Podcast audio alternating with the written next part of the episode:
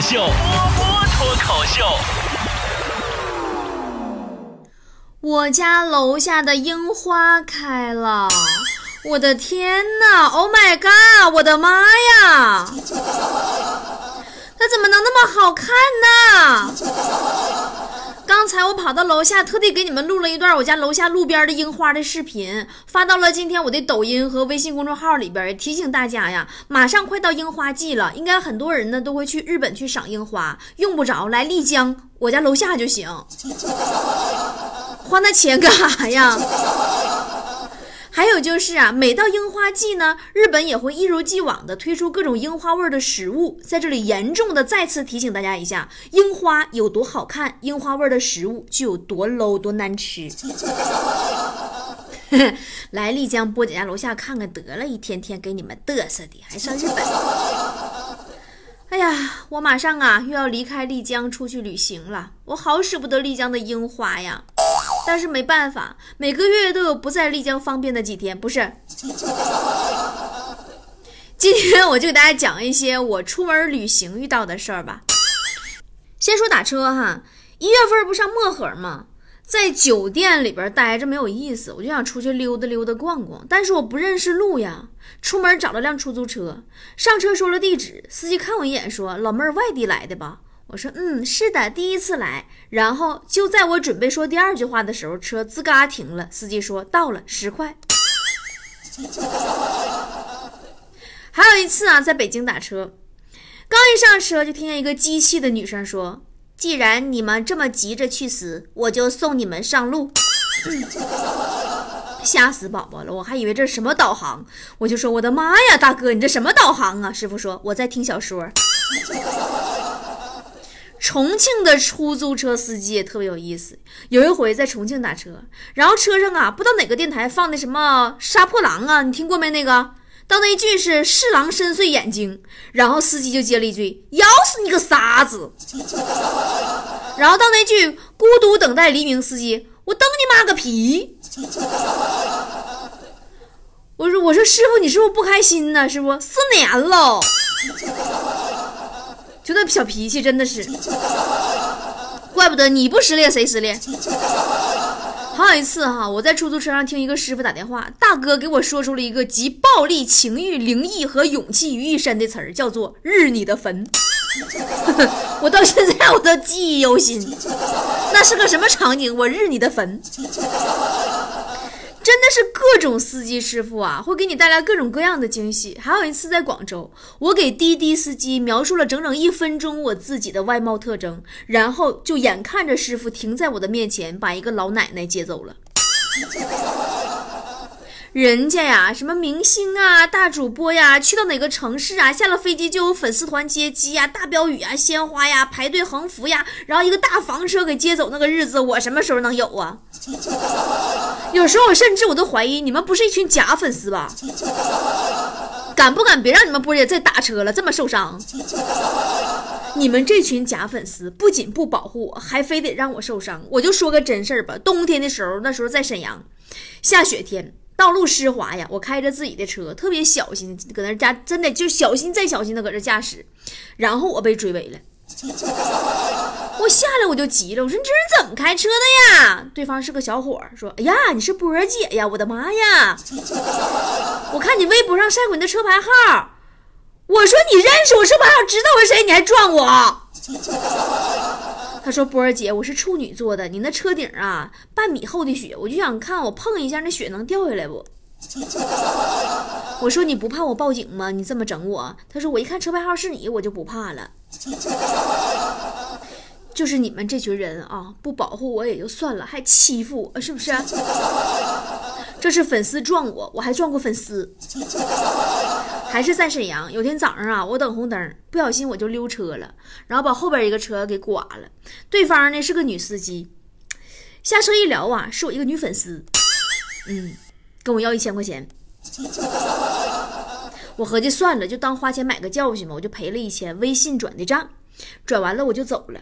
没过多大会儿啊，对方打电话过来了，微信语音。我还以为咋反悔要加钱是咋的呀？然后听这货说：“波儿姐，让你再蹭两下呗，我想换个包。”真是一钱嫌少了，是不是？还记得前年去长春演出，长春的菠菜们，你们还记得吗？演出结束以后啊，一对菠菜情侣请我吃饭。长春的饭店呐，都喜欢在大门上挂一个挡风的帘子。咱们三个人啊，一起走进饭店。这对情侣呢，走在前边，男的为女的打开了挡风帘子，我跟在后边，帘子啪的一声打在了我的脸上。你们这批粉丝都这么难相处吗？真的，这批粉丝不好带呀，这一届。去年上太原演出，也是太原的粉丝请我吃饭。然后那天呢是下了点雨，哎，还说太原，就说这吃饭这个事儿哈，我先先先先先说先说这个饭，就你们太原怎么就上菜都是主食吗？各种菜都是面做的，咋的？上来先管饱啊？完旁边一瓶子醋，咋吃面喝醋啊？这一天天的，那天也是下点雨，路滑，往饭店里边走也没有人扶我，我一脚踩滑，我就摔在了饭店门口的台阶上。太原那个粉丝嗷一声啊尖叫，我赶紧起身，我可别吓着人家哈，我就拍拍身上灰，我说没事没事啊。然后我就听太原那个粉丝说：“波儿姐，瓷砖碎了，你看错了，你看错了。”真是的，真的，这届粉丝这么难带呢。深圳呢有家奶茶特别好吃，我忘了什么牌子了。就是为什么我要说一个奶茶特别好吃而不是好喝呢？我给你们讲，这是我一个一个粉丝之间的故事。我之前呢，一直以为奶茶里边只有这个珍珠啊、椰果啊、仙草冻啊什么什么的。那次呢，去深圳演出结束以后，被粉丝带去了一家奶茶铺，发现配料竟然有什么青稞、燕麦、芋泥、什么红豆、珍珠、椰果，各种选择。服务员问我想要哪一样，我就很纠结。然后深圳这个粉丝啊，就替我做主，说那就一样都来点尝尝吧。然后拿到手上，我才发现这货给我点了一杯八宝粥。半杯都是稠的，把吸管都给粘上了，那吸管堵得死死的，呼噜老半天，我啥也没做出来。服务员也挺尴尬，问我还需要点啥别的不？我说要不然你给我拿双筷子吧。然后你还会发现哈，就当你的粉丝从事各种职业的时候，也是一种灾难。咱们北京有个菠菜是牙医，北京演出结束以后呢，咱们一起吃小龙虾。我就无意中啊，我就聊起来，说那个，我说我这牙呀有点磨损的特别严重，他就问我说：“波儿姐，你晚上睡觉磨不磨牙？”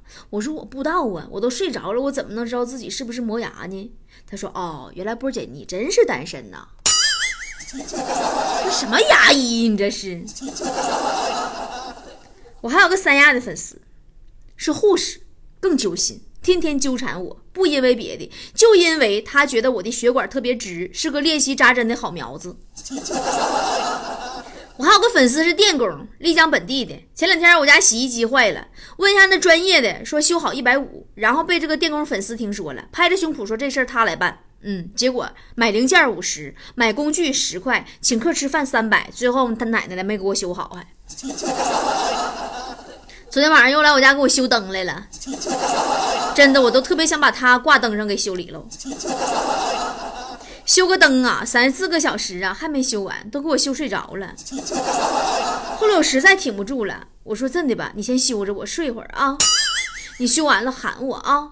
然后我躺下了，我发现这货手机铃声简直是变态呀，各种凤凰传奇、大山寨大喇叭铃声啊，吵得我根本就睡不着。我说大哥呀，你手机能不能改成震动的，好吵啊。这货一边接电线一边说：“不行啊，波儿姐，改震动的话，我就老以为我自己触电了。”我还有个粉丝是开复印社的，在西安。上次我上西安演出，刚好啊需要复印身份证，然后呢我就刚好啊去了这个粉丝的复印社，然后呢我就刚好啊只带了一百块钱现金，着急没带手机，然后呢我就跟那个开复印社的粉丝说：“我说我呀只有一百块钱，要复印身份证，你看着办啊。”我合计一张身份证肯定就不收我钱了呗，结果他给我印了一百张。我粗略算了一下，我这辈子都不用印身份证了。还有一次，我在上海演出，演出那天呢，我就起的有点早，我在演出地点旁边啊，找了个早餐店，我想吃个早餐。刚坐下，遇着一个上海的粉丝，咱俩就坐一起吃。但很尴尬的是，我只带了我一个人的早餐钱，咋办呢？太尴尬了，我就只好慢吞吞的在那吃。我准备呢，等他吃完先结账，或者呢帮我结账。然后呢，这顿早餐我俩吃了两个小时。后来他实在忍不住了，抬头跟我说：“波儿姐，要不咱俩各给各的吧，我钱也没带够。”真的，我估计那可能碰巧你是不微信零钱里边也没钱呢？我还曾经在贵阳演出的时候，真的，我去各地演出，我觉得就像是一部历险记，嗯，应该叫演出囧。我在贵阳演出的时候，跟一个女粉丝睡一个房间，标间我俩一人一张床。哎呀，那几天呢，我有点神经衰弱，粉丝那么热情啊，就要跟我睡一起。哎呀，我那会儿啊，神经衰弱的不知道怎么回事，就夜里边老做噩梦，就梦里边就被鬼追。老被吓醒，我就提前跟这女粉丝说：“我说我呀，最近老做噩梦，一做梦呢，梦里边就被鬼追。我要是半夜有啥动静啥，你别害怕，对吧？我提前跟人说一下，万一我半夜吓醒了，再给他吓着呢。没想到啊，他一点不害怕，说没事的，波姐，你应该是工作压力太大了，别多想啊。然后第二天早上我醒来的时候，发现我自己的脑门上被贴上了一道降鬼符，吓人不？关键是这货半夜他还吓唬我，我好容易睡着了。你说我这神经衰弱，我好容易真的是睡着了。他突然给我推醒了，说：“波姐，波姐，我怎么半夜醒来发现脖子凉飕飕的？”我说：“咋的了？谁进来拿刀抵你脖子上了？”他说：“不是，波姐，我发现是我戴的大金链子太凉了。”你还带这么大半夜炫富的吗？这个姑娘，我至今我都忘不掉她。白天陪我去逛街，我看好一件羽绒服，就想问问服务员里边是什么填充物。这姑娘可积极了，指着那件羽绒服问人售货员：“你好，请问这里是什么馅儿的？” 带着我坐地铁，刚一上去，地铁开始嘟嘟嘟，就那个关门的提示音。这姑娘转头跟我说：“超重了，波姐。”然后就拉着我下去了。啥这都是你这是？太经典了，简直这个姑娘啊，跟我去庙里上香，赶上下雨没带伞，我俩被淋湿了。庙里边那个住持啊，跟我是老朋友了。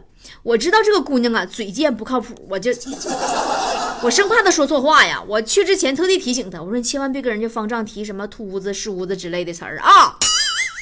这姑娘跟我保证说，波姐你放心吧。然后进屋跟人方丈说，大师啊，你看我俩浑身都浇湿了，你这有吹风机吗？我吹吹头发。这跟说梳子有什么区别吗，宝宝？然后你还会发现，一档娱乐节目的粉丝们，他们会有一个非常奇怪的一个习惯，就是他们会争相的去比一件事儿，他们会比谁更二。比谁更沙雕？我真是服了。有的人会因为身高矮而自卑，有的人会因为长得不好看而自卑，有的人会因为口袋里没有钱而自卑。现在我的粉丝厉害了，居然好多都因为自己不够沙雕而自卑。我们不是有一个公开的热线电话吗？幺八三四幺零八九三个五吗？几乎每天都会接到不下二十个莫名其妙的啥事都没有的电话。喂，你好，是波波有理吗？我说，嗯，是的，您找哪位？没事儿，我看这号是真的不？喂，你好，是波波工作室吗？嗯，是的，您什么事儿？没事儿，你给我看看波姐干啥呢？这是干啥？你们这是啊？刚才我还接到一个电话，喂，你好，请问您是本机机主吗？给我干懵了，我犹豫了一会儿，我说不是，这手机是我刚偷的。电话那边沉默了好久，然后挂了。还有一种粉丝，一定要拜我为师的那种，可怕不？我说的可是跪拜的那种哦。哎呀，还是我在沈阳的时候，一个小伙，他家就是沈阳的，非要找我拜师。我说我一个说脱口秀的，对吧？我也不是说相声的，我不来那个收徒弟那一套。然后这小伙就学功夫片里边那一套，跑到我家窗户外边长跪不起。那会儿啊，我家住一楼，看的真真的，大半夜搁外边有个黑影，吓人不？你说我那觉还怎么睡？我半夜隔窗户看着那个黑影还没散去呀，我合计这小伙在跪坏了，我合计打开门看看吧，发现是小伙家一条大黑狗拴在那儿，不知道他俩啥时候换班了。还有粉丝要认我当干妈的，可怕不？我都忘了是哪个地方的一个高中生了，特地来丽江问我波儿姐，我就想认你当干妈。我说别闹，人家才十六。然后也是长跪不起呀，然后我就试探性问他，我说孩子，认干妈也行。那个你听说过有一个词儿叫什么是父债子还吗？就是爸妈欠的债，子女来还。那孩子说波儿姐你欠债吗？我说嗯，我当年买房的时候借了二百多万贷款。那孩子想了想说嗯，那我们还是做朋友吧。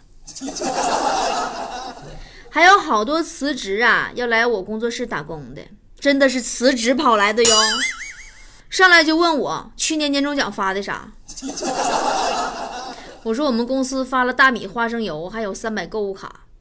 然后我反问他，我说那你们公司发啥了？他说波儿姐呀，你不知道啊，我们老板呐没什么人情味儿的，年底什么礼物都没有，就发了三万块钱。我说那你还是回去吧。然后就请我们工作室全体吃饭，说毕竟我比你们年终奖多。这次就由我来买单吧。当时我就不乐意了，凭什么这次你买单？以后每次你都要买单。有时候我真的怀疑我是遇到一群假粉丝。你看看人家那明星大主播，走到哪都有粉丝给送礼物啊！哎呀，一大堆呀，啥都有，吃的、用的、玩的啥的啊！你再看看我这粉丝，我去厦门演出，我粉丝唯一叮嘱我的一句话就是：波姐呀。你来的时候别忘了把你的烟灰缸给你带来啊！人家那个明星主播呀，只要一进到粉丝群里去呀，哪怕就是冒个泡，简简单单随便发个小表情，粉丝们都各种大红包接龙啊，庆祝啊，喜欢呐！哎，你再看看我这粉丝，我特别真诚的进粉丝群，我说大家好啊，我是波波啊，群里蹦出来好几十人，波姐发个红包呗。你们莫不是哪个粉丝经纪公司派来整我的吧？是哪个跟我对头的主播来卧底的吧？今天节目最后啊，我给大家伙留个作业啊，就是请大家拿出一个专业粉丝的热情和工作的态度，对我今天在公众号手栏下边这个推文下边发的一张自拍做一句话的留言。今天早上起来呢，我在卫生间对着镜子拍了一张照片。希望大家伙呢能够像一个专业的粉丝一样，积极主动、正能量的给我留言，并提醒大家一个小生活常识，就是最近呐，无论看见哪个朋友，都一定要说你瘦了。这不是恭维，原因很简单，春天来了，大家都在减肥，而且一定有所成果。如果你看不出来人家瘦了，那就是你眼睛的问题。所以说，快速执行起来吧！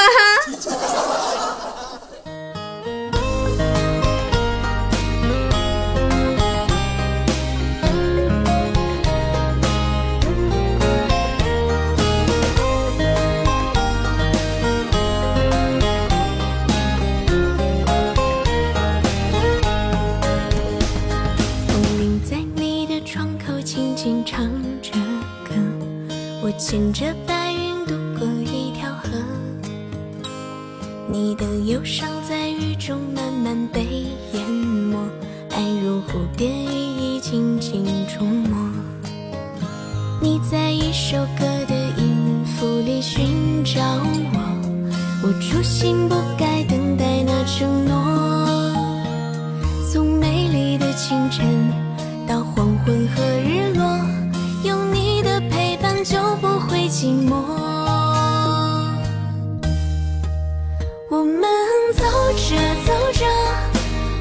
就开了，在幸福里感受，什么都别说，所有美好的时光渐渐的飘落，一起看四季变换，爱你如昨。